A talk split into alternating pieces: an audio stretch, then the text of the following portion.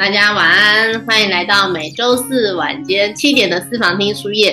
啊，因为今天呢是我们的定为教练说书，所以时间是七点半，晚了半个小时。那我们今天一样会先介绍我们的合一复读学院，然后我们说书人啊今天的书籍逆思维，介绍今天的书籍，然后就会开始说书人的说书，然后最后呢会有 Q&A 时间跟心得分享。最终我们呢就可以领取小礼物，小礼物就是我们的心智图。啊，我们还会有介绍下周的书籍，再就是大合照时间。好，欢迎大家来到合一富足学院。那会有这个学院呢，其实是从创办人哲廷教练开始。那哲廷教练他自己本身呢，一开始是从上一堂教练课程，觉察内在的课，然后去调整自己外在的行为。在这过程当中呢，发现读书是一件很重要的事情，因为读书可以不断的增进我们的知识、我们的认知等等的。所以在这过程中呢，他就想要让自己养成阅读的习惯，所以开了私房听书业。所以很大很欢迎大家都可以邀请身边的人，如果真的比如说时间不够太忙了，那就是可以来听书。那我们现在的听书呢，有上传到 YouTube，又上传到 Podcast，所以大家可以将这些影片或音档分享给身边的人一起来听。那有这个学院呢，我们最主要的就是希望是陪伴大家的，所以在这过程中呢，我们也一直断呃没有持续四年的时间。那也今天呢，其实端午节也在犹豫要开 要不要开这件事情。那我们还是决定开了，因为相信大家还是有人热，还是会持续的学习嘛。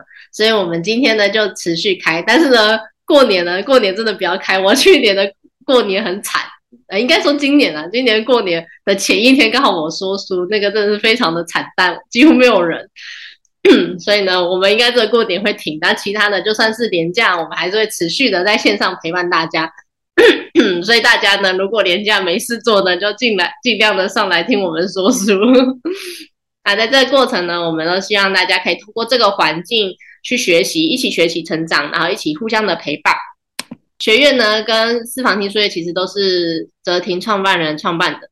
那他是从教练课程，然后到了他有开第一个是顶尖战略教练有限公司，然后到了私房听书业，然后这些呢就开始走上时线上。因为疫情的关系嘛，大家都知道，二零二一年的时候疫情严重，所以呢都全部改为线上，所以才有机会呢让我们大家都能在线上相聚。像现在呢，我就可以从我回婆家嘛，那我就可以在脏话，对，就可以跑来跑去，不会被不会被受地区的限制。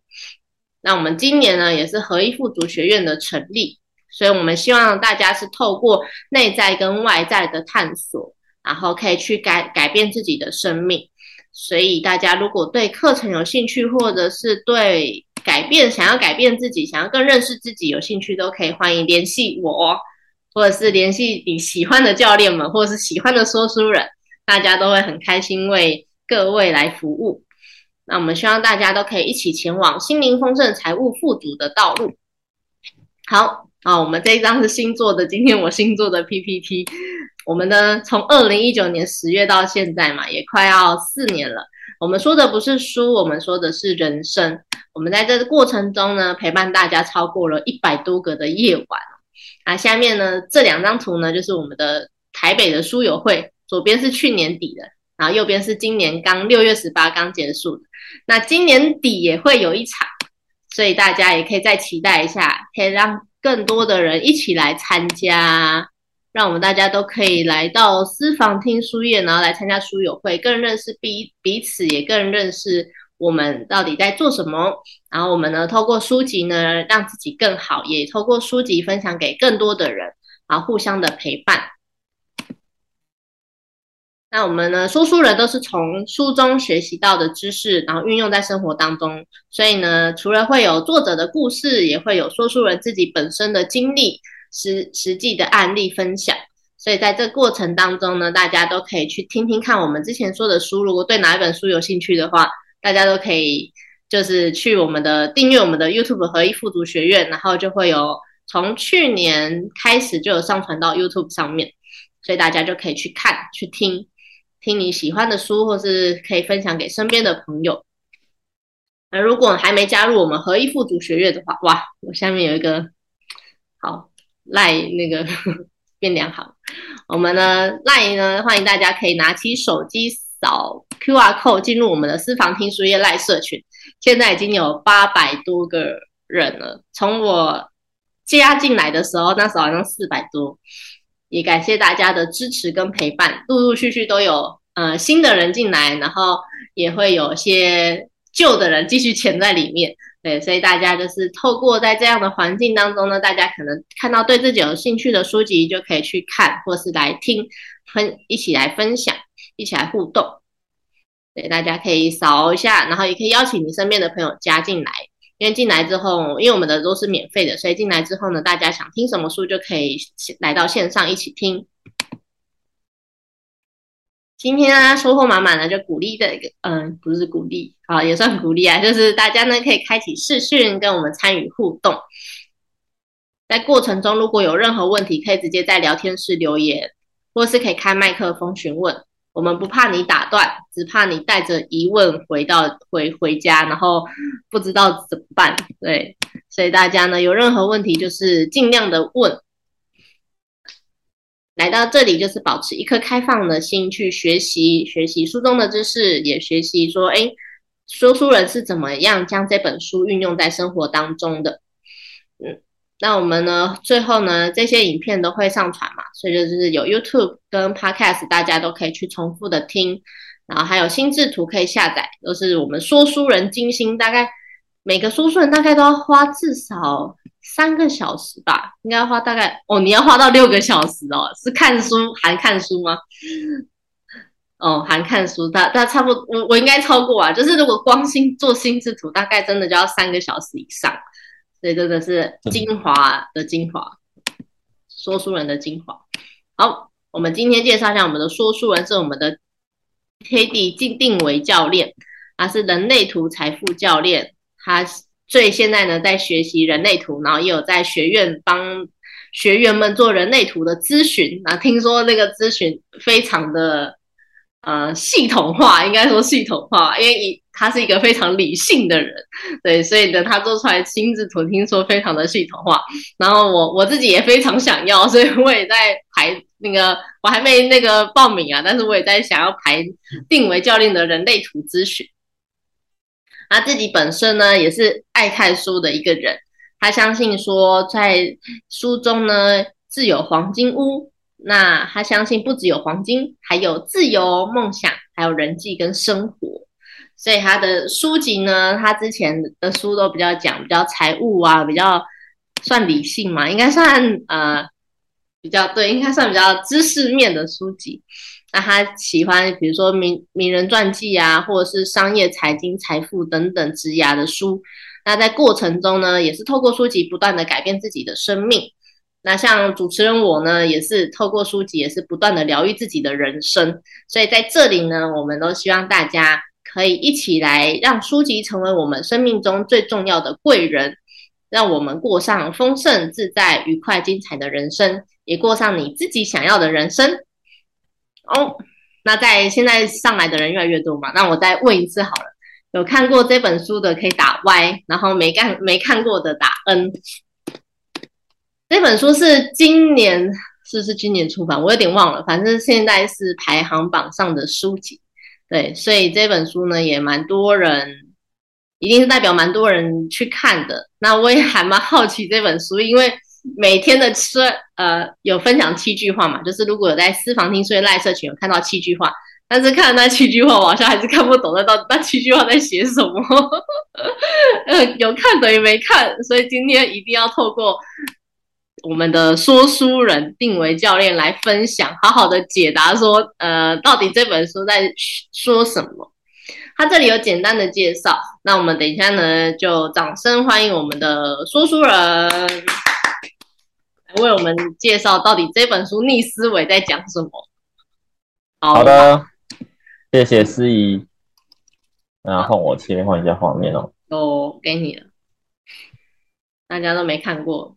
所以是因为这本书是排行榜，大家上来听吗？有人是因为排行榜吗？有的话可以打有。有了吗？有了吗？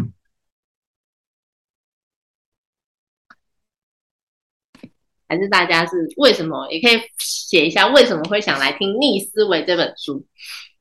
好，那就交给定伟了。因为排行榜，那我蛮好奇的是，问会友，你有没有觉得争吵、怀疑是不好的？你会不会觉得争吵跟怀疑是不好的？好，我相信大家啦，不只是会员，包含我在看这本书之前，以及所有人，对于争吵、争论。然后生气等这些都是保持着负面的一些，对这些词语都到保持着一点负面的想法，啊，甚至觉得这东西能避则避。但是这本书啊，其实有点打破我们的思维。它叫做，其实大家仔细看，它的英文名叫 Sing Again”。它真正作者他是想要表达是重新思考。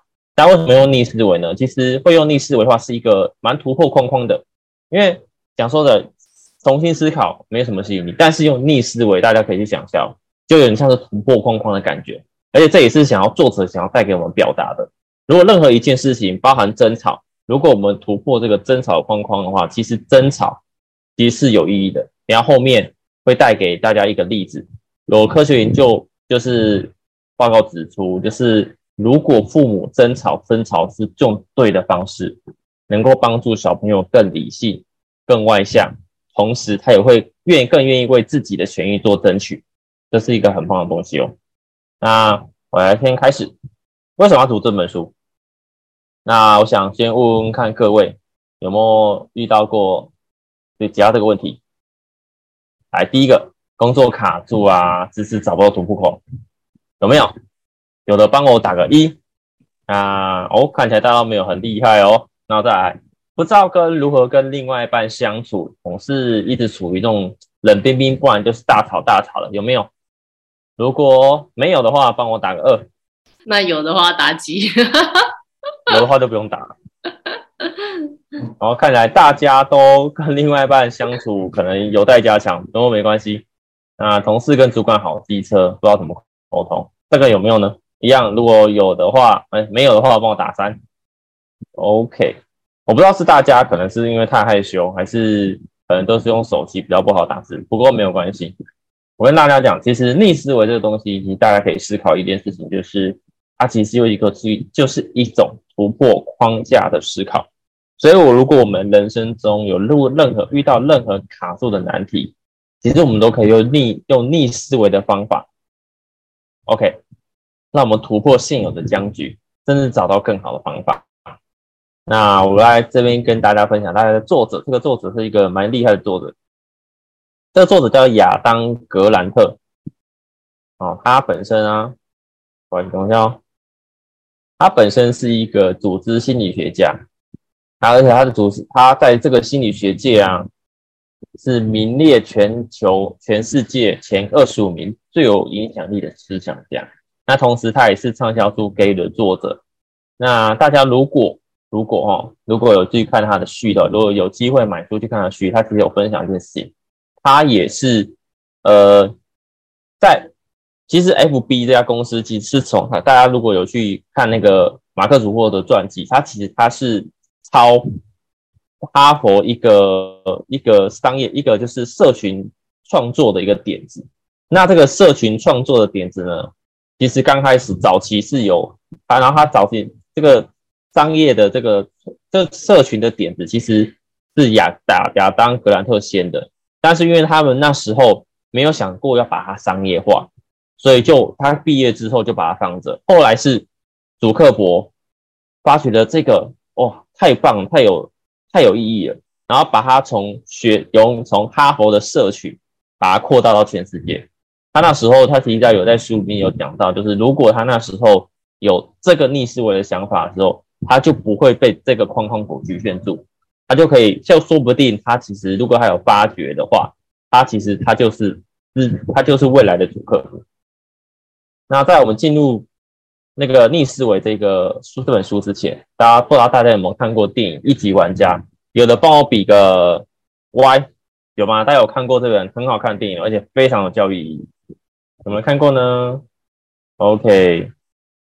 然后大家看，OK，看来大家哦，储蓄保险王应该很好看哦。哦，会员没有看过，不过没关系，跟大家讲这部片就有机会一定要去看。它其实是在讲一个虚拟实境，然后就是作者嘛，作者他如何去突破这些难关的一个过程。但是它里面其实有非常非常多的寓意，如果有用心去看的话，其实也可以看到里面有还看到一个很多的人生道理。那其中有一段我想跟大家分享，就是因为他这个一级玩家里面的故事是大家要想办法去突破三个，就是设计者给大家的三个难关。那这个三个难关破的时候，他就不止他能够得到，他能够得到这整个游戏，同时他还能够摇身一变变成亿万富翁。那在有一场游戏，哦。这个赛车游戏里面，这是第一个难关。那这个难关呢，在这个游戏创立到至今十几年都没有人突破，因为这个难关真的太难。那在赛车游戏过程中会有很多的陷阱啊，有金刚、有恐龙啊，甚至有很多的什么阻碍，就阻碍你到达终点站。即使玩家这十几年玩家不断的突破自己的技术，把车子再做怎么样升级，都没有人都能够过最后一关。都会在最后一关卡住，那大家还是一样，在这段时间，他都是在不断的想办法提升自己的技术，提升自己的技能，甚至提升车子，好让他的能够想办法能够突破。当大家都在想办法去突破自己现有的东西的时候，这个作者从一个蛛丝马迹中找到了一个算是一个突破框架的一个思维方式。他做了什么？他往后倒车。在大家往前冲的方向，他往后倒车，而是全速倒哦。当他倒到快要撞到墙壁的时候，突然间出现一个密道，而这个密那个密道让他能够直接从直接从那个密道畅行畅通无阻的直接到达终点站，所以他也成为这个游戏界里面第一个破关的玩家。那在这个框架，我们展示什么？如果我们都被现有的框架、被现有的认知，觉得哦，这条路就要直直往前走，这条路就是要有先左转再右转。那如果我们都没办法，就都是一遵照我们现有的思维模式去走，的时候，其实有时候很多问题都没有办法解决。那如果我们今天能够心而放，重新思考眼前的问题，而且是利用另外的方式，如果今天要往左走、往右走，那我们是不是可以试试看往右走、往左走，或是我们绕个弯走看看，都会有不一样的风景。如果我们今天能够 sing again，说不定眼前的问题就迎刃而解。啊，sing again 啊，刚刚讲错，sing again。好，那这本书我想跟大家分享三个单元。那这部分的话，因为这本书其实东西真的好多很多。那我这边的话，我会针对大家比较相关的，因为这部分呢，他这个作者真的蛮厉蛮不错，是他把。他把逆思维分成三个章节，分别是个人、人际、人与人之间的交往的逆思维，跟团队如何要组建一个逆思维的团队。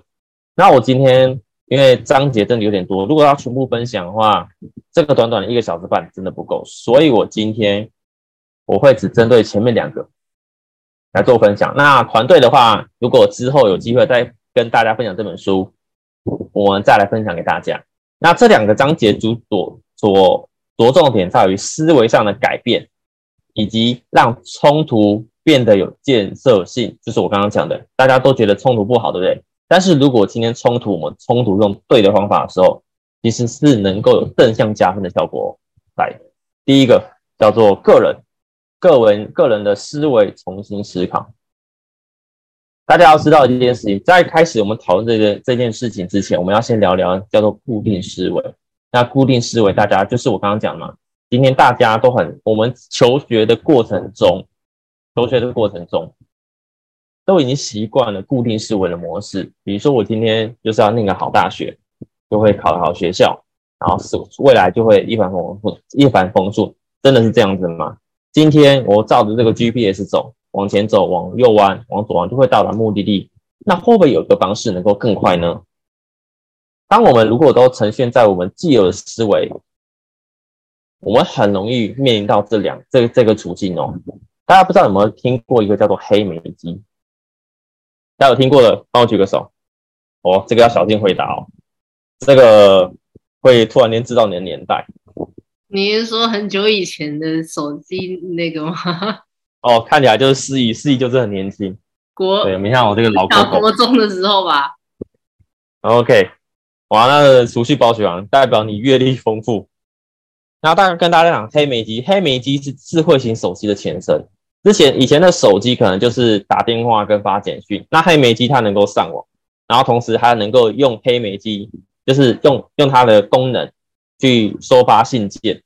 但是它跟触控手机、智慧手机不一样的是，它是有键盘的。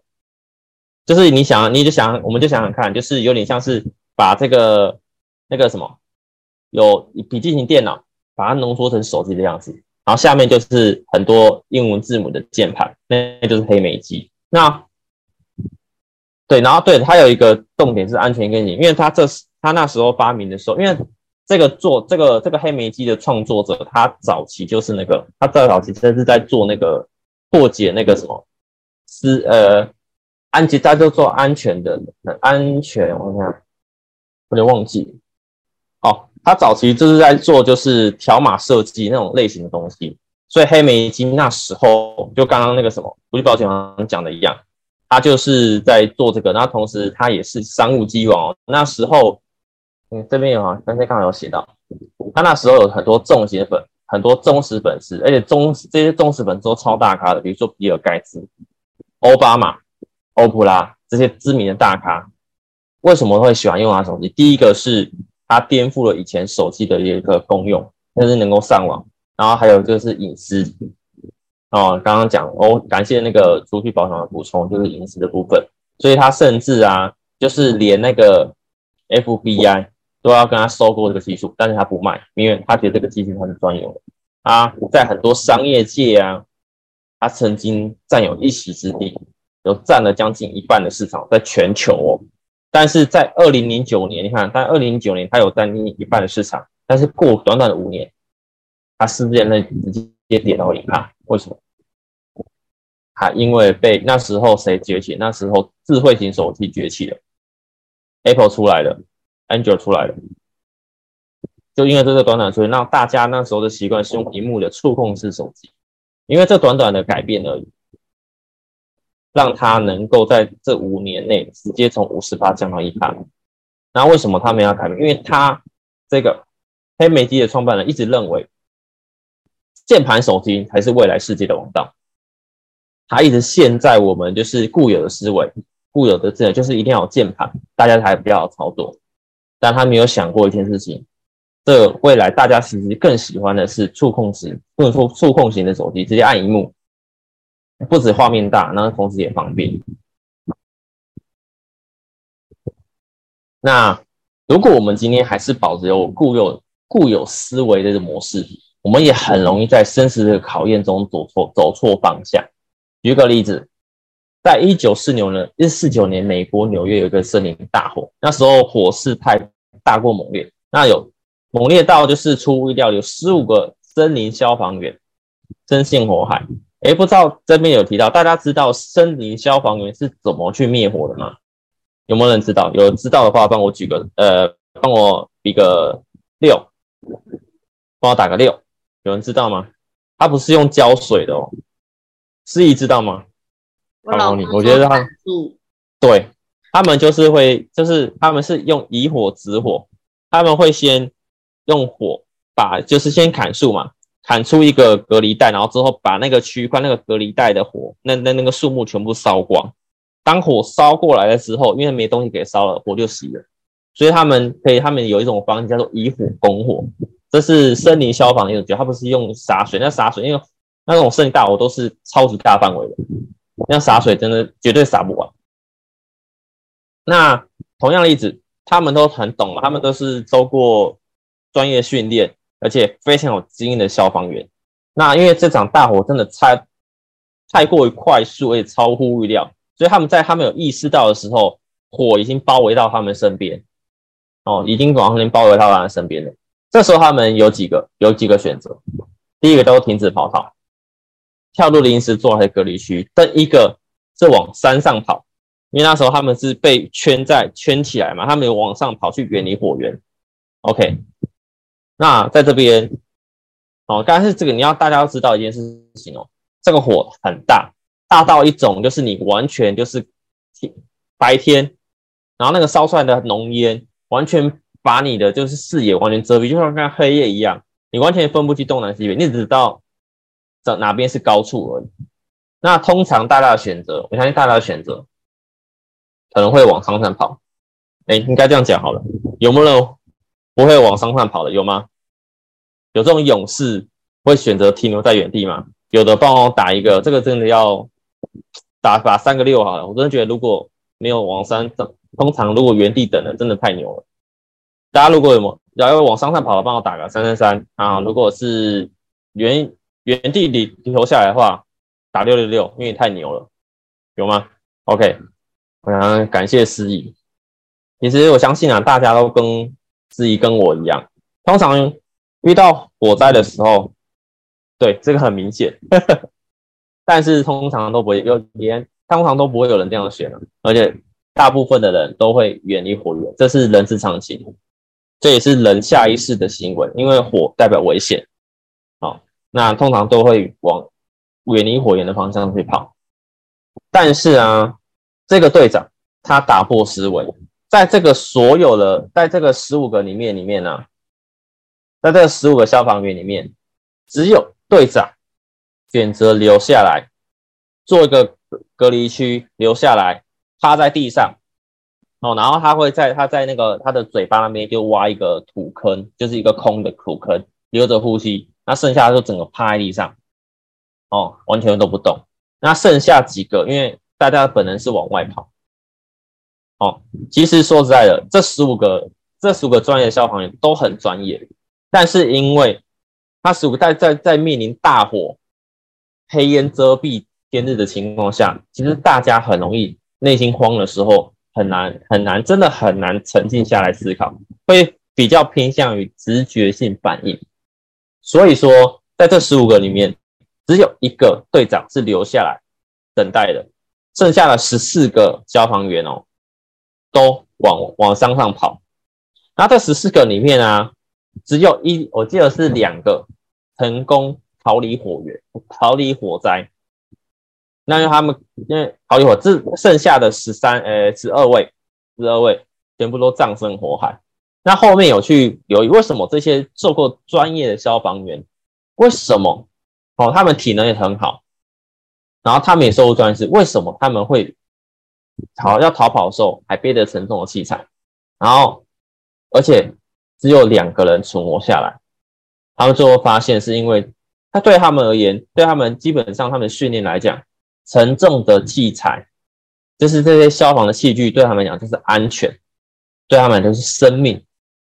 所以说他们在逃难的时候，即使这些消防已经没有办法为他们扑灭火势，他们还是选择背着往上山跑。但是背着这些东西，不止没办法帮助他们救灾，也降低他们逃跑速度，所以无形中消耗大量的体力。所以剩下那两个真的就是，剩下那两个真的能够活过来的，不是他把装备脱掉，不是，是因为他体能真的太好。要知道一件事情，对他们也训练嘛，他们就有个固有思维。救我保护救我器具就是保护好生命，所以如果今天他们能够像他们的队长一样突破思维，哦突破他们的逆思维，或是他们突破这个保护救火器具等于保护好生命的这个信念的时候，说不定其实能够活下来的不只是只有一，只不是只是不是只有三位而已，是能够全部活下来。其实，在面临这种生死难关的时候，通常大。大部分人都习惯用直觉性的方式去做思考，比如说地震呢，就要赶快往外跑啊什么的。其实很多时候啊，往往救命这种东西都是蛮蛮逆思维的东西。然后这边有跟大，他这边有帮大家整理一个叫做什么叫做逆思维呢？我们如果要今天我们要突破固定思维，学会用逆思维的方式去思考任何能够卡住我们啊，甚至我们想要去突破。帮助自己保护好生命啊，甚至我们如果假设今天在座的有在创业的，然后能够想要在市场上脱颖而而出，那我们都要学会一件事情，就是像科学家一样的思考。然后大家知道，重新思考是一个技能，也是心态。这是为什么会这么说？到最后到后面会提到。通常啊，我们会陷入固定思维，然后以及就是没法跳脱，是因为我们很常陷入三种状态。这三种状态分别叫做传教士、检察官跟政治家。那什么叫传教士模式？传教士模式的话，就是啊，我们会去宣扬自己的理念，就很像是在宣扬宗教一样。我会宣扬哦，这个有多好啊，这个多棒。但是如果假设今天有个一反对的声音，说哦，你都是骗人的，他会很严厉去去反驳与自己观点不同的人，说他就说。他说：“这个都是骗人的哈，这种人我们不要理他，我们一起去抵制他。好，这叫做传教士模式。然后再来检察官模式。当这个人，哦，当这个人他反驳我们，对不对？他反驳我们之后，我我们有，因为我们遭受攻击了，这时候就有可能在更进一步的话，我们有这些再更厉害的话，我们会进入检察官模式。我们一种话话，我们会从对方的话语中去找出瑕疵。”可以攻击的地方，去不断的反驳反驳。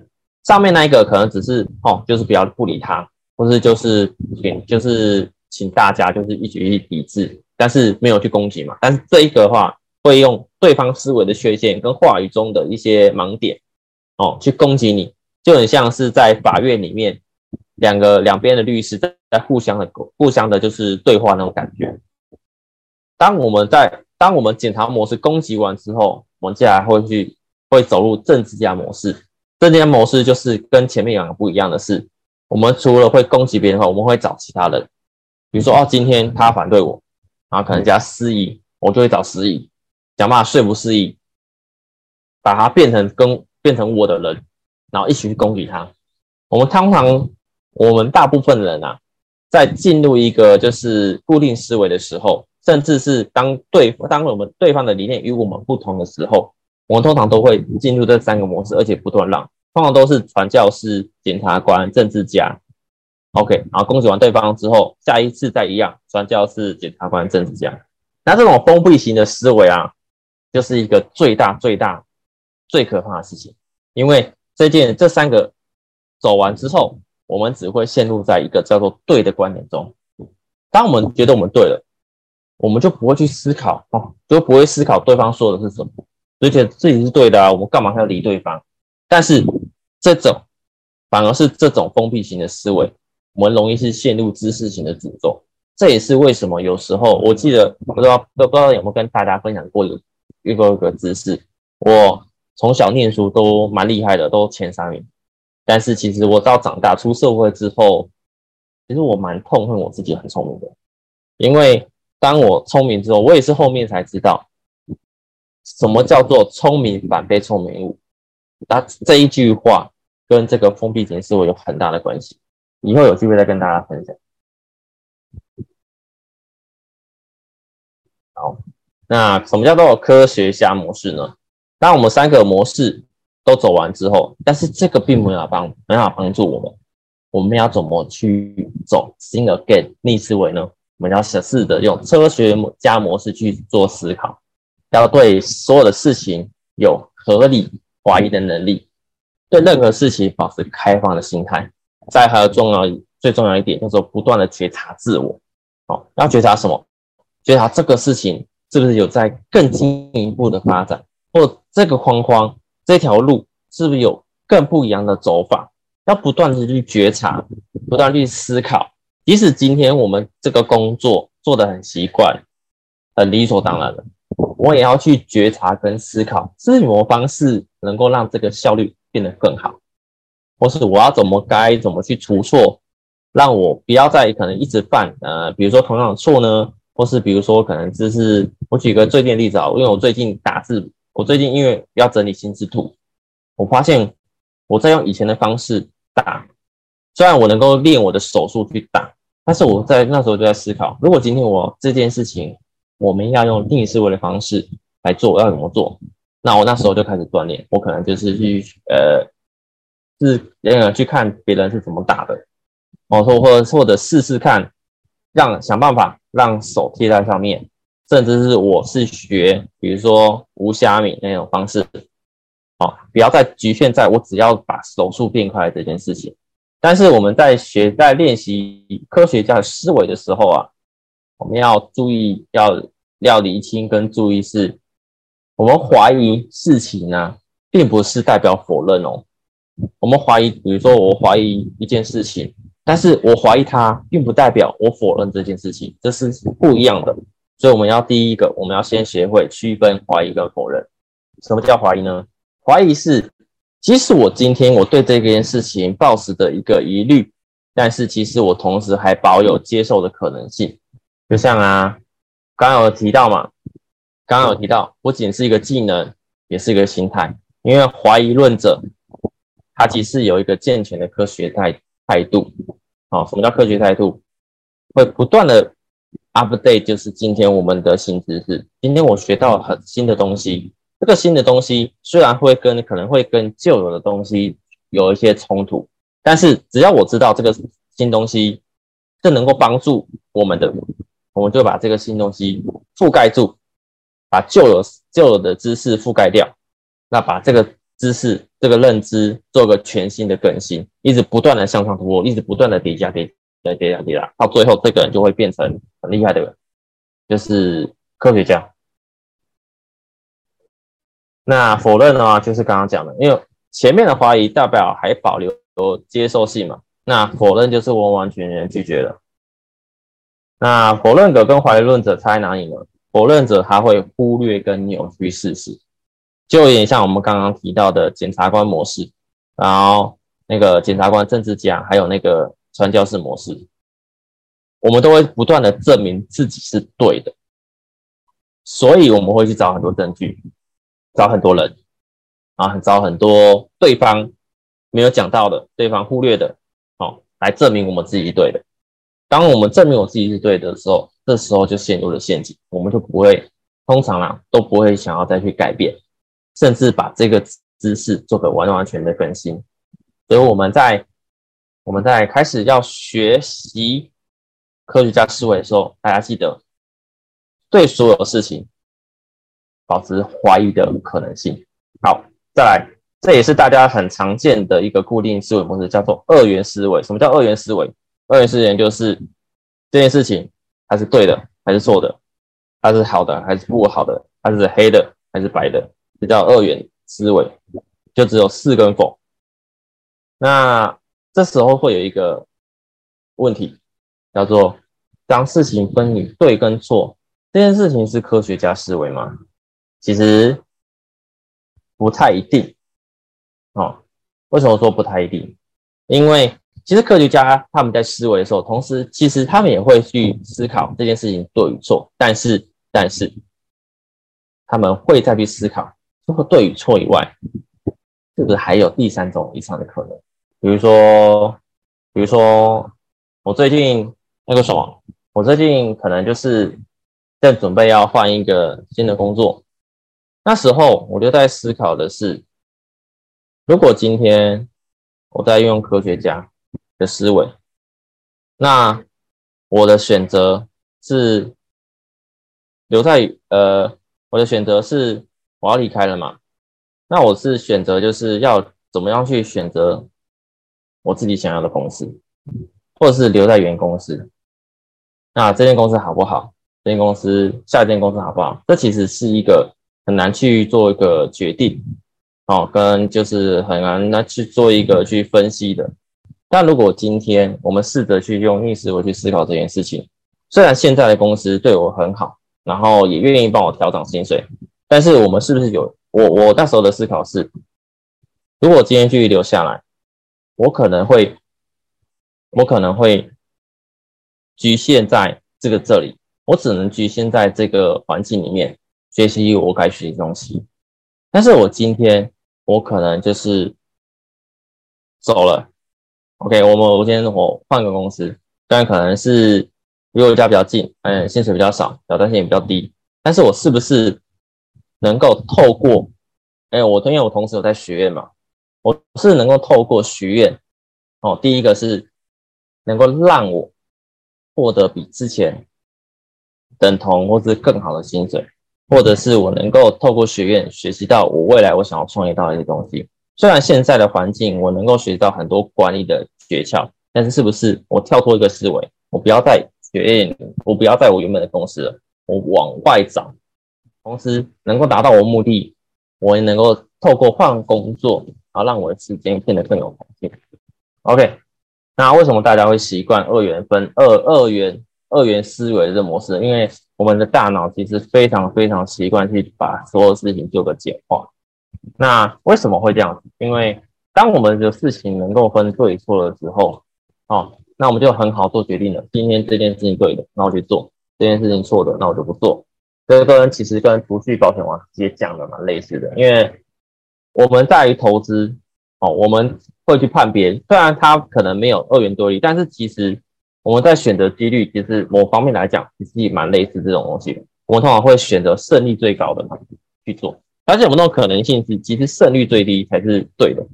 那这件事情，我们就要可能就要试着用科学家思维去开始去出错，去思考有没有除了几率高以外，更有对我们更有利的选择。那再来这边的话，我们会将习惯性的将复杂问题一步步的简化。比如说，举个例子，今天中餐吃什么？我们可能会这样，我们的思考路径会这样走。就是今天可能吃中式或者是我们从中选一个，那选到中式之后，那我们可能要吃饭跟面选一个。然后如果选择饭的话，那我要是吃远一点的呢，还是近一点的，还是便宜的呢，还是贵的呢？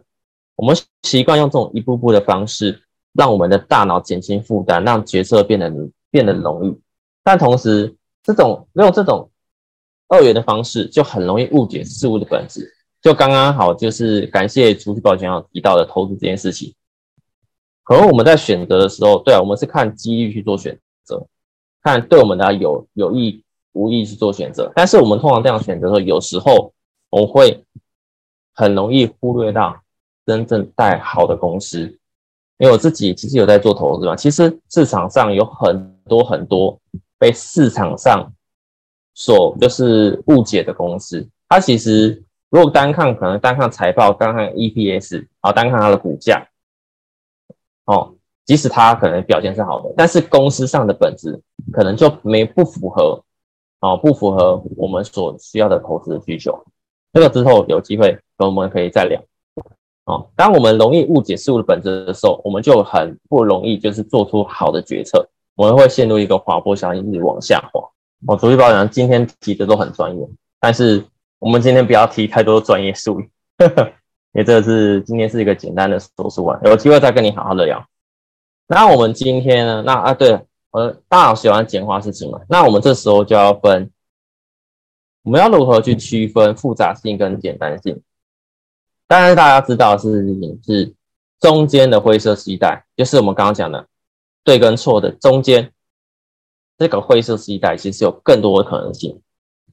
哦，它是有无限的可能性。那同时，如果我们多去找是跟对跟错中间的这个区块，哦，我们也很容易达成双赢的局面，然后让我们这件事情有更容易的合作的发展，然后，然后这个结果也能够出预料。这这就要提到一个叫做简化事物的坏处了。大家其实在这边书中有个名词叫做观念邪教，是什么意思呢？就是这群人，这群人呢，他就会一直不断的想要去。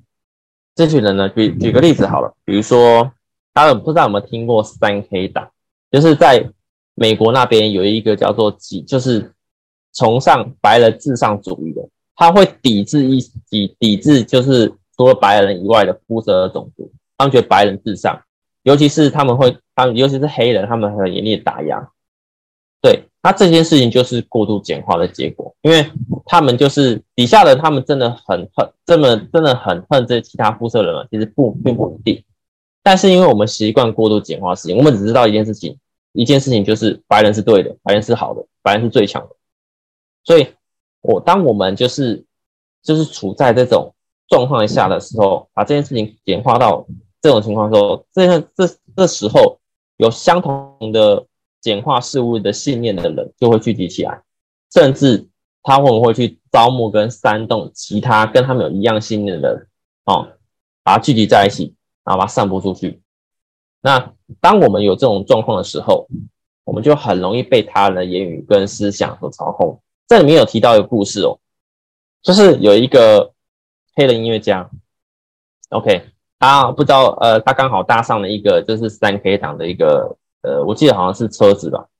然后刚开始就是其实这个记得这个司机对他极度不友善，对他觉得很好奇，为什么你明明不认识我，我也不认识你，我们之间没有什么利益。冲突？为什么你要这么的讨厌我？就跟他好好的聊，然后跟他聊，他就问他，就问他问他几个问题。啊，有个问题蛮蛮蛮酷的，就是他问他，你为什么这么讨厌？呃，讨厌黑人，是因为你过去有被黑人伤害过吗？他说没有，但是我就是很讨厌你。然后他就我，然后他们就在聊的过程中啊，白人跟他讲说，哦，黑人就是的，里面都是一些强奸犯啊，就是杀人魔啊。哦，这就是说黑人就是不好，就是最烂的。那他就反问他，就以其人之道还其人之身，问他说：“那你可以举例一下，在你的认知里面，你可以叫出黑人连续杀人犯或强奸犯的名字吗？”就他一句话都打不出来。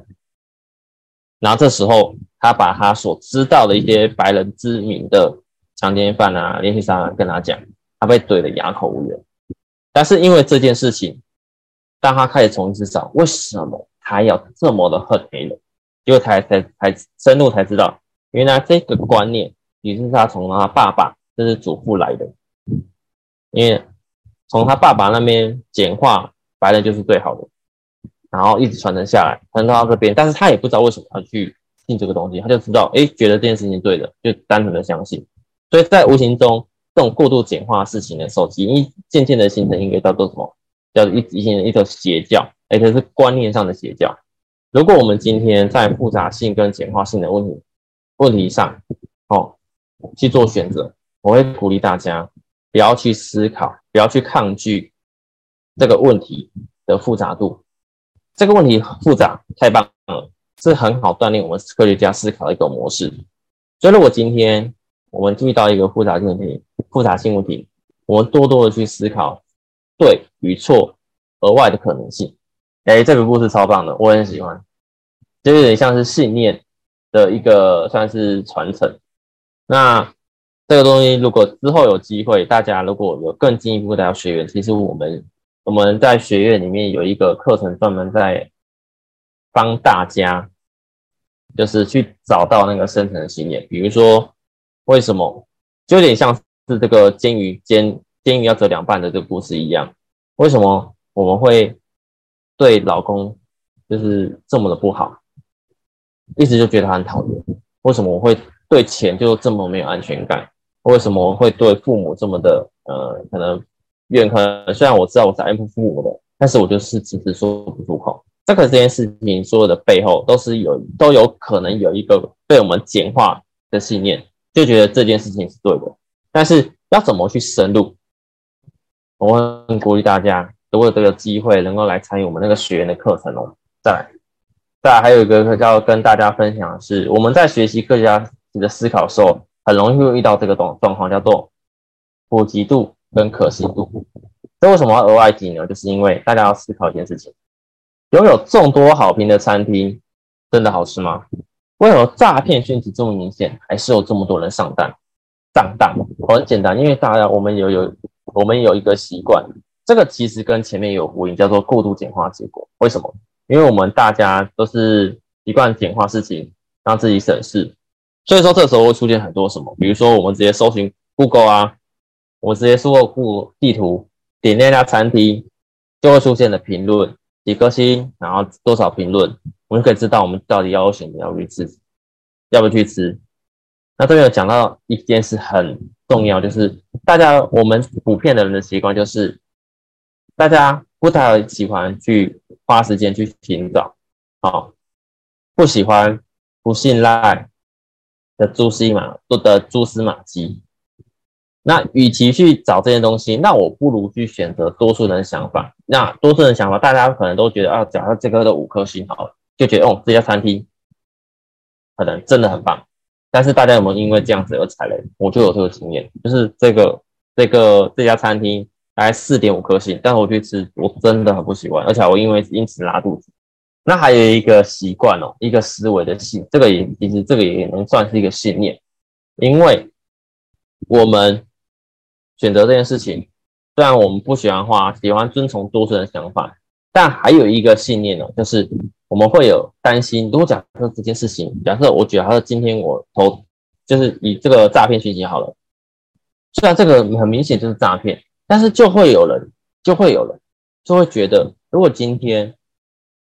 这件事情是真的的时候，那如果错失会多么好？我如果真的错失了，我们该怎么办？所以就因为这个信念，所以大家看到或者诈骗猖獗，这是都这是每每每个几乎啊每个月一定都会有这个消息这方面的消息出现。当然我们要知道一件事情哦，普及度，多数人所相信的事情，不代表可信度。如果我们今天毫无疑问的接受眼前的信息，我们只会去想方设法的去证明我们所接受讯息是对的。当我们接受这件事情了，找寻这跟自己这个资讯有益的议题，我们就会容易被断章取义，呃，被误导，呃，从而获得真正解答对自己有益的机会。大家还知道吗？再做个复习。合理，什么叫科学家模式？合理怀疑事情的能力，对所有事情保持开放，不要被多数人普及度而所影响。那我们所有的事情，比如说二元对二二元对立、二元的思维，把它放掉。这个对与错以外，再多思考一件事情，有没有除了对对与错以外，更好的选择？我们常常抱有这种心态跟信念去做事情。我会渐渐的锻炼出不一样的思维模式，甚至我们就很容易突破框框架思考。就是像是那个猎人里面有一个章节是小杰那个猎人，就是他们在一个通关的过程中，大家都知道要去走好走路或走难走路，但是小杰就突破框框去做思考，他走难走路，然后打破打破一个墙去走好走路。对，当然，那这个故事有机会的话，大家可以去看，那个故事蛮精彩的。那里面就讲到那个，因为在其他人眼中这叫犯规，但是在中考官的眼中，这叫做突破框架的思维，它就蛮符合这种科学家模式。好，那再来，这是个人的，个人要去突破自己固定思维，让科学家思考。那我们来讲讲面对冲突，这是我最喜欢的一个章节。为什么？因为。刚刚有问大家害不害不害怕冲突？哎，等一下，刚有问大家害不害怕冲突嘛？就发现大家其实，哦，哦有了，好，OK。刚刚我问到大家害不害怕冲突，普遍大家都是害怕的，因为包含我也是，我以前也是害怕冲突的。但是这边有个科学实验是，父母吵架的次数跟吵架时的态度，哪一个哪一个对孩子最伤？这伤害性最大，就他们有发现哦，其实吵架吵架时的次数多与寡，并不会影响孩子，但是吵架时候的态度影响孩子绝大部分的因素。那这时候呢，我们要该怎么去做？我们要去做有建设性的冲突。当我们拥有建设性的冲突的时候，我们能够赋予它正向意义。那这时候，这个人，当我们有去做，就是父母之间。情侣之间跟夫妻之间，我们的冲突都有建设性的同时的的状况下，孩子会有样学样。这时候他的情绪哦，啊，小朋友的情绪不止容易稳定，会很有安全感，然后甚至会有同理心。那什么叫做建设性冲突呢？叫建设性冲突的意义就是这个，OK，在一个安全的环境里面，能够充分表达自己的意见。其实这个，即使这个意见呢，跟绝大部分人或是另外一半都不一样，但是我还是能够完全的表达出来。那我们同时也要有也要有一个观念，就是即使我们今天我们的意见不被别人接纳，不被对，就是可能是也被对方反驳了，但是我们也不会失去信心。这叫做有建设性的，就是我能够在跟对方的谈话之中，我能够充分的表达自己的意见、感受跟想法。但是今天，假设我今天我的意见被对方反驳了，但是我们有一个东西，有一个共识，我们知道要，比如说我以夫妻为例好了，我们有个共识，就是要让这个家变得更好。虽然我觉得我的方法可能对这个家比较好的，但是可能我另外一半觉得这个方法不行，他的方他提出一个更好的方法来反，可能把我这个打掉。但是因为我们有个共同的目标，共同的信念。所以，即使我今天我把我的放弃了，我接受我的太太的想法，我也不会因为这样子而失去信心。这叫做有建设性的冲突。那除了与另外一半的相处，我们是不是能够在团队、在人际，甚至上司、同事之间也用这个方式呢？其实是可以的。来这边跟大家分享一个，等一下我电脑有点顿顿的，不好意思。这边跟大家分享一个故事哦，叫做《超人特工队》。超人特超人特工队是一个。就是在迪士尼在什么时候推出，我都忘记。一个很棒的一个动画电影，就是在描描述一个超人家庭。那这个的主，这个超人特工队这个专案的负责人叫做布莱德伯德。那这个专案就是这个动画的负责人叫做布莱德伯德。OK，那因为布莱德伯德他在刚进入迪士尼营营营业的时候啊，啊不是不是迪士尼是皮克斯。在皮克斯的时候啊，他的第一部动画片票房非常不理想，那推出的时候不温不不温不火，然后票房也没有就是很好，所以说当他在推出新的动画计划的时候，就是有被他的高层质疑，然后你这样做对吗？你上次上一部没有赚钱，你还赔钱，但是他不放弃，他反而去哦。因为高层不给他资源嘛，所以说他反而去找一些难相处、公司怀才不遇的人一起加入团队。那这个团队呢很特别，他不被人，他真的是不被人所喜爱。因为这群人会不断的就是找出你的那个盲点，找出我们的盲点，找出一些质疑的东西，哦，盲区，然后一直不断的去攻击对方。所以他其实，在这群人在团队里面，其实很不喜，很大部分人都不喜欢他。但是他就是想要找他们，因为他他觉得他，因为这群人呢，能够帮助。虽然他会感觉好像会一直就是质疑我们，让我们很不舒服。但是他看出这群人他拥有的特质叫做，他们会去质疑，啊，甚至找找出我们自己思维的盲点。那这那我们就能够就是透过这些东西来克服我们这这弱点，我们能够透。过这些，因为我们没有资源，我们没有一些就是资金。那这里面有有一个很有很好的故事，就是他们在做动画的时候，有一个有他们要展现出那个超人的肌肉的线条。那早在刚开始的时候，但如果在他们在通常的动画制作里面，他们会需要投量投入大量的人力物力，用绘画的方式去把这个。肌肉线条给表现出来。那但是这群团队里面，他怎么去做？他用很多的圈圈啊，很多的圈圈椭圆形，就把它勾勒出来。那这件事情其实到最后也让他们的就是高层惊艳了，说：“哦，你愿意用用这么简单的方式就可能够弄出来。”而且他在找出这群团队的时候，就直接跟团队讲：“我们没有资源，也没有人相信我们能够成功。”因为我们不需要别人认同，但是我们有共同的目标。就刚我刚刚前面提到的，我们在这在质疑的过程中，我们能够质疑对方，我们能够放下我们的观点，但是我们一定要有共同的目标，是愿意去走完，愿意去执行，啊，愿意去执行我们想要去做的这件事情。那结果呢？这个刚刚有讲的，这个是超人特工队，它的累积票房的六亿三千万。三千一百万元，也是奥斯卡的最佳动画奖。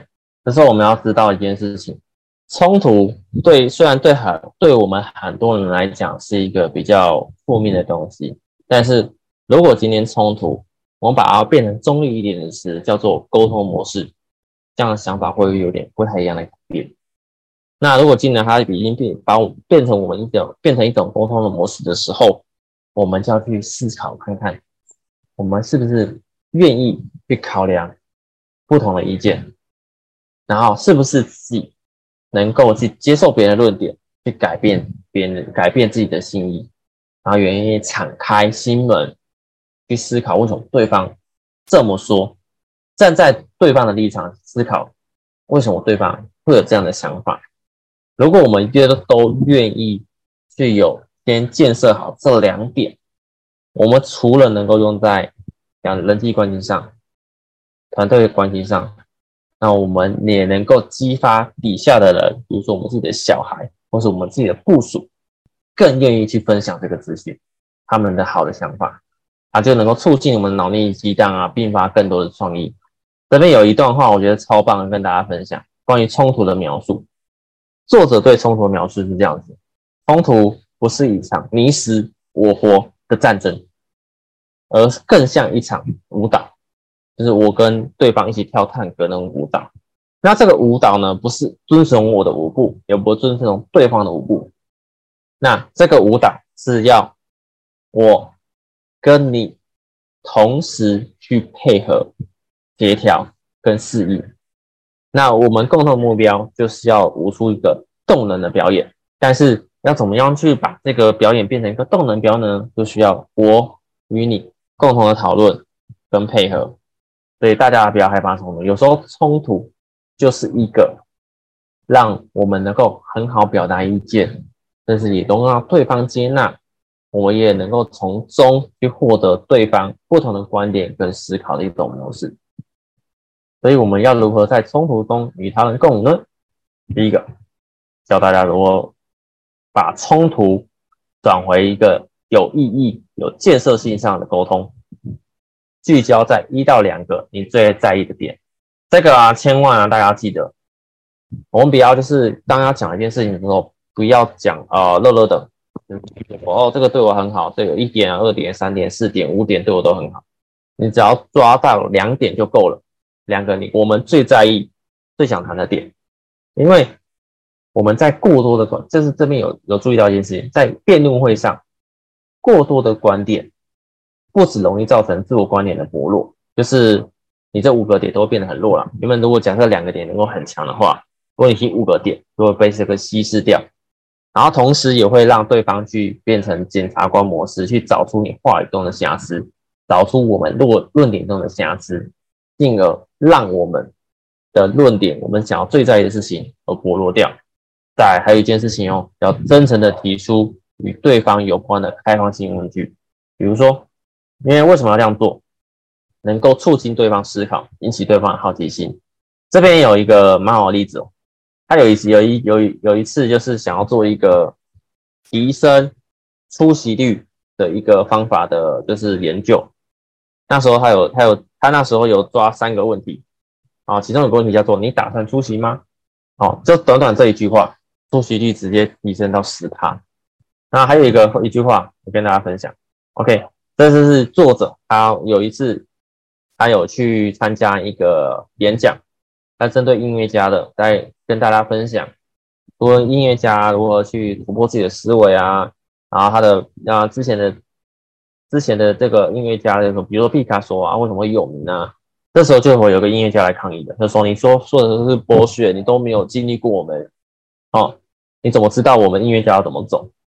哦，他是很生气，很生气的跟他辩论。但是作者是问他一个问题，说：“嗯，这些东西都是我根据就是我自己的研究跟有数据的有数据的依据，哦，来做出的辩论。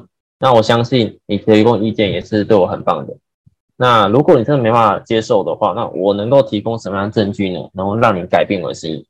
然后这时候音乐家就讲掉，啊，他就说：“那你把你就是收缴证据让我看看。”就一周之后，抗议的音乐家来来信之前，他说他跟他说很抱歉，就是可能他之前太过冲动。OK，所以我们如果运用刚刚第一个第一个要点嘛，找出一到两个，然后再来，诶，然后就是提出开放性的问句，要真诚哦。对方才能感受得到。当这两点做到的时候，我们能够开启双方重新思考的能力，think again。那也能够避免对方或者自己在在于证明我是对的环，我是对的一个状态中。再来，还有一个做一个好的聆听者。如果前面是主动出击，那这边就有点像是被动的。如果去好好的去聆听对方想要说什么，这些蛮推荐大家去听一个看一本书，叫做《我想与你好好说话》，那你就在教大家怎么去聆听。也可以去上我刚刚提到的课程，那里面有一个聆听的小游戏，让大家知道怎么去锻炼聆听这件事情。那再来就是还要找出共同的情感认知跟力，这有点像是共同目标。这就是这边有个故事，有个新手妈妈，因为因为疫苗嘛，不是会有有些有副作用嘛，那有些人就是把他讲的天花乱坠，把他讲的很恐怖。那因为这个新手妈妈她不知道，她也不想伤害她的小孩，因为她知道这个疫苗。有可能会让她的小朋友有后后遗症。OK，那他一直拒绝，但是你也知道，前阵子不是新冠疫情，呃，碰到如果没有拒绝疫苗，真的有可能会留下一些无法恢复的一些伤痛。那这时候就有一个有学过逆思维的一个护理师，哦，去跟他沟通，到最后他妈妈成功。愿意接受打疫苗，他原本从很反对到愿意接受，甚至让三个小朋友，让护理师到他们家为他其他的三个小孩一起接种疫苗。那这事后啊，作者有去问他为什么这个转变点是什么？那妈妈只说一句话：医生跟他讲要打疫苗，护士长跟他讲要打疫苗，很多人都跟他讲要打疫苗，你不打就在害你儿子。但是这个这个沟跟他做逆思维沟通的，他只听到他一句话。他说：“我相信你，无论做什么选择，要不要打疫苗，都是对你的孩子最好。”他一听到这句话，他决定要让小孩没有打。所以，当我们有共同的情感、认知跟利益相关的时候，其实很容易去打动对方。OK，这边刚好讲，给孩子最好的选择，因为这句话他决定打。再来，探求对方论点背后的需求，这个就是另外一本书了，叫做《非暴力沟通》。大家有空的话可以听听看我们自己的录音档。再来就是还有提出一自己的意见之前，寻求对方的同意。这个也可也是呃，这个要为什么要这样子呢？其实其实就是表达一个尊重。对，当我们愿意在提出自己意见前寻求对方同意的时候，通常对方的接受度会高很多。那如果这三这四点都有做到啊，这四点都有做到，其实那我们就能够成为一个很好的倾听者。陪伴者，好，跟就是让让对方对我们产生信心跟同理心，愿意接受我们的观点。那在这部分，我直接不去跟呃，就直接跟大家讲，就是是在学院里面，我们有一个叫做这叫做呃所谓人生，然后我们也有个陪伴倾听实践营啊，非暴力沟通的相关课程，里面都有提到这些观点。如果大家有机会的话，可以问。可以，就是在私底下再询我们。好，那今天的分享这本书呢，就到这边。我主要是分享前两章啦，然后面那个团队如何去建立一个一端网络，如何去建立一个逆思维的团队，我们有机会后有有机会再跟大家分享啊。其实逆思维的核心，我会觉得就是在于如何去让对方愿意接受，然后有没有能够了解对方的背后的需求。那同时，我们也要对自己的需求、跟内在的想法、跟信念以及情感要深刻的了解。那这部分呢，因为我自己本身是人类图的，就是教练。如果大家对这块，比如说如何去跟对方有很好的沟通，或是不了解自己要怎么去呃突破或者使用的话。欢迎都能够跟我来报名，就是人类图咨询，我用人类图的方式来帮助大家。那想请问一下，那逆思维定为教练怎么用在生活当中呢？其实说实在，我觉得逆思维其实就是有一种，对我来讲啦，它其实就是非暴力沟通中，非暴力沟通里面有四个点嘛：观察、感受、需求跟请求。那其实逆思维其实对我来讲，我会运用在非暴力沟通中，我会去了解它背后的。他背后的他的他现在的情感，跟他背后所有的需求，因为有时候他我们我们通常我们第一个是我们通常会表达出我们表面上的需求，但实际上啊，真正的需求好像不是表面上，是更深刻的。对，举一个呃，举一个我自己发生例子好了，我自己其实呃早期正早期，嗯，大家可能认识我有很很久以前认识我都知道，其实我时常保持一个很严肃的。但是我并没有其他意思啊，我只是单纯的觉得，就是觉得这个会，呃，这个严肃的脸，就是会让我就是比较呃平静，然后好好的听对方呃可能要说什么，然后会让有有中立的感觉。OK，但是我去探究、去了解，甚至有人直接就是跟我讲这件事情的时候，我都把它否定掉。对，然后后面去探究、去了解、去知道我为什么会这样做，然后去用逆思维、心理变的方式去思考，这样做对我真的有好处吗？有没有一种方式是能够符合大家利益，让我们能够更往前走，让这个这件事情不要就是比如说大家对方批评我。呃，可能别人很呃脸很严肃啊，我很呃也很严肃啊，然后没有笑容这件事情不要发生，甚至我能够透过一些改变，然后变得更好。那我就透过这方式会发现，哎，其实我并不是这样子的。为什么我一定要表现出这样子的感，这样这样子的就是感情呢？那我。是不是也能够透过，就是因为我本身是很严肃的，当然刚刚也有讲到很严肃、很理性，那这也是很我很严肃、有很理性的状况下所表现出来的。但我是不是可以同时表现出很开朗、很外放，同时我能够用我的理性去把人类图执行这件事情做好，有类似这种感觉。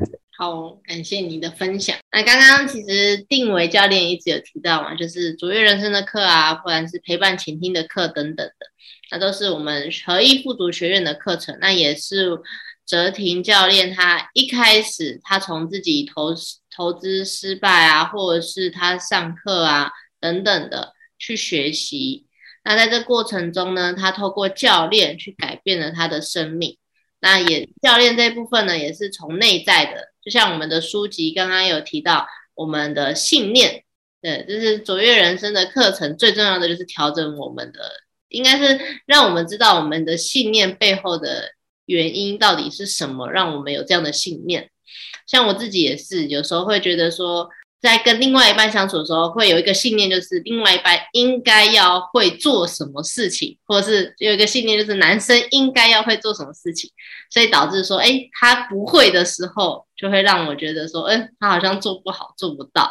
这就是我们每个人的背后都会有属于自己的信念。那自己的信念可能跟，比如说我们读书的时候有关系，我们的原生家庭有关系等等，所以会邀请大家有空的话，或者是时间方便的话，都可以来上我们的卓越人生的课程，就是从内在的自我的觉察，然后去调整跟改变，然后会改变之后会影响我们外在的表现嘛？因为当我们知道说，哦，原来我的信念是，哎，我觉得他应该要做什么，但是他没做到。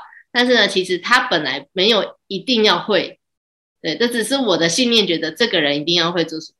但是，哎，知道说哦，不是每个人都一定要会做这件事情的时候呢，我就会表现出来呢，就可能就是，嗯，好，我不会这么纠结、这么执着这件事情。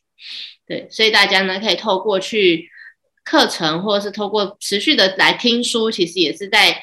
让我们有更宽广的视野，然后也让我们知道，也可以去重新检视我们自己的信念。那这样的改变呢？这样的学习跟调整之后呢？不管是在家庭啊、人际关系，或者是事业、财富等等，都会有明显的提升，也会有你自己想要自己想要什么样的人生，也可以从这当中呢去慢慢的探索。那我们现在呢？七月份呢，有七月一号跟二号有两天的课。那我们是每个月其实都有开课，对学院的学员应该都知道，就是每个月都有开课。只是六月份人比较少，所以我们现在呢，所以有停一次。那我们现在呢，就是希望大家都可以不断的重复来上课，因为在上课过程中呢，其实每一次的学员可能不一样，所以呢，在聊的过程中呢，会深入不同的话题。但是其实主轴都一样，就是去调整我们啊，去了解我们自己呢，去知道我们觉察，去学习自自我的觉察，然后去知道自己的信念。大家对这个有疑问了吗？有的话可以开麦克风，或是在聊天室直接留言。那这个课呢，其实上完了之后呢，就是要，其实真的就是。不管上什么课，或是今天听书，都是要持续的把它运用在生活当中，才会真的有所转变，才能真的是去翻转自己的生命。那我之前有提到，就是大家如果有问题，可以在聊天室留言，或是直接开麦克风。那我自己也是从左边的，呃，前几次有再放过这张图，呃，我自己想要成为更好的自己，所以呢，当我原本的自己呢是属于比较低落啊、自卑、恐惧、害怕这些负面的情绪当中，然后把自己关注了。那为了想要转变成更好的自己的时候呢，我就必须去厘清一些自己的问题点，所以我就是透过教练对话厘清自己，诶，可能说我害怕到底是什么事情害怕，我恐惧什么，然后我在逃避什么。所以像我昨天有跟一位听书友有做一对一的咨询，那也是透过教练对话的厘清，然后慢慢的知道说，哦，原来自己有这样的信念或这样的信念。导致我做出什么样的决定，所以会推荐大家呢，或者是欢迎大家可以来到我们的学院，那可以上我们的卓越人生课程。那刚刚定为教练有讲到，就是在在学院里面呢，可以跟他做一对一的人类图咨询。对，现在一就是每个教练都会有不同的技术跟一些工具。对，像嘉维教练跟定伟教练刚好两个都差一个字嘛，两个都有维。那他们呢，主要都是专比较专攻人类图的。那我自己呢，是比较还是 focus 在教练这部分。所以呢，在教练呢，透过对话或者是透过课程的厘清之后，会慢慢的去走向你想要去的路。因为教练其实就像是以现在以现在来讲，教练就有点像 Uber，就是呢，比如说你在 A 点，比如说你现在在台北市，那你想要去高雄，那你一定会。乌就叫 Uber 司机会带你到高雄，但是如果你知道自己在台北市，但是你却不知道自己要走向哪的时候，Uber 也没办法带你到你要的地方嘛。所以首先就是教练是一个陪伴你、陪伴你在你身边，然后去鼓励你，然后去了解你的情况，帮你厘清状况的人，在身边这样子陪着你一起走到你想走的路。对，所以呢，我也在这当中呢，也将近快两年，今年八月就满两年。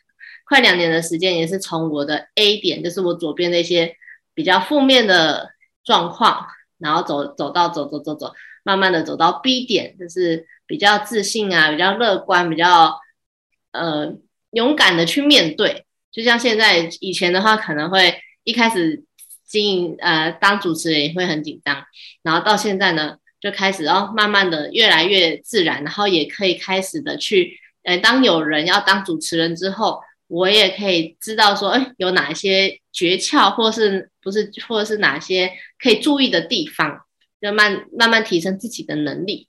然后主要也是自己有自信啊，就是我觉得自信应该也是最重要的一点。很多人可能会害怕，然后会什么，然后就不敢做决定。像刚刚呃这本书逆思维有讲到，就是其实我们的思维就是需要多一点的选择，或者是去跳脱那个框架。那我刚好又是框架很多很重的人，所以要跳脱框架，真的都是需要一些时间的锻炼，而不是说今天呃听完了，然后明天就会变了一个人。对，所以呢，就是在这过程中呢，就是陪伴着大家，慢慢的可能透过书籍啊，或者是透过大家有任何的疑问，都可以在私房听书业赖社群询问。其实我们都教练们其实都很乐意的去回复大家。好。那大家如果对课程或者是对教练对话有兴趣，都可以在私房听书页询问，或者是呢，欢迎大家也可以现在问啊，或者是呢，再来就是你可能需要思考沉淀一下，那就可以加入我的我们的官方 line。那官方 line 目前是我我在处理的，所以大家有疑问的话呢，可以直接加入官方 line。那我就会思仪学习成长教练就会为大家服务，欢迎大家可以邀请身边的朋友一起追踪我们，可以获得更多的资讯。我们因为我们的 podcast 有上传到蛮多的平台的，所以大家如果是用 Apple 手机的话，就可以就所有的 podcast 就是搜寻私房听书页，对，名字就叫私房听书页。大家如果比如说上班通勤的时候听啊，或下班的时候听，都可以用 podcast 听会比较方便。那再来就是我们的 YouTube，现在订阅已经五百快五百五了，已经谢谢大家的支持。那大家可以去看，用影片去回放，就可以看那些心智图跟看一些内容。那如果想单纯用听的话呢，就可以去追踪我们的 Podcast。那还有我们的 FB 的社团呢，大家加入之后。我们都会把心智图上传，所以大家如果需要心智图的话，都可以上去下载，都是说书人精心制作的，花了好几个小时的一些书中的重点中的重点精华。我们下周要说的书呢，J B 要说的书是踏实感的练习。J B 的出现呢，就代表这个月有五周的五个礼拜的礼拜四，对，只有第五个礼拜四呢，这笔就会出现。那他每次的书籍呢，跟心智图都是超级精彩跟丰富的。他自己经营了他的 IG 的卓越人生，是卓越人生吗？卓卓越什么？卓越就是卓阅读啊，阅读的跟阅读相关的已经有五千，因为我记得应该是有五千的粉丝以上。那他都很用心在阅读上面，所以大家下礼拜有空呢，欢迎大家可以一起上线听。我们这本踏实感的练习呢，努力的追求成功与卓越，虽然为我们带来成功，但我们却也可能因为过度的消耗，会让自己陷入焦虑啊、失望，还有不好的感受之中。所以这本书呢，会带着我们发现说，个人英雄主义是如何让我们陷入永无止境追求、超越自己与他人的漩涡。这本书有踏实。成功的六大原则，所以让我们来练习，让自己的人生更加的踏实感。我觉得踏实感真的很重要。有时候可能会走一走，会觉得有点空虚，或是有一点不知道，或是不确定感很重。所以呢，这本书呢就带着我们怎么走得更踏实。为什么瑞哥会有那个问号跟惊叹号？什么意思？有啊，有时候走一走会会。有时候不够稳，呃，不够确定的时候，就会产生不踏实的感觉。所以每一步要走的踏实，其实真的在过程中都不需要有自我的觉察，然后跟去厘清。像我自己也是，也需要跟教练们做教练对话，因为我自己也很多很混乱的地方。哦，你有看过这本，在有在其他地方看过读过？好，那欢迎你下一拜可以再来听听看。因为生活总是忙碌不停，你也想要寻找长久且踏实的成功吗？那推荐你一定要来看看这本踏实感的练习。也欢迎大家下礼拜可以邀请身边的朋友一起来，让让大家呢的生活都可以每个人都越来越踏实，不会让自己在焦虑啊或者是失望的这些不好的感受当中度过。好，大家晚安，大家拜拜。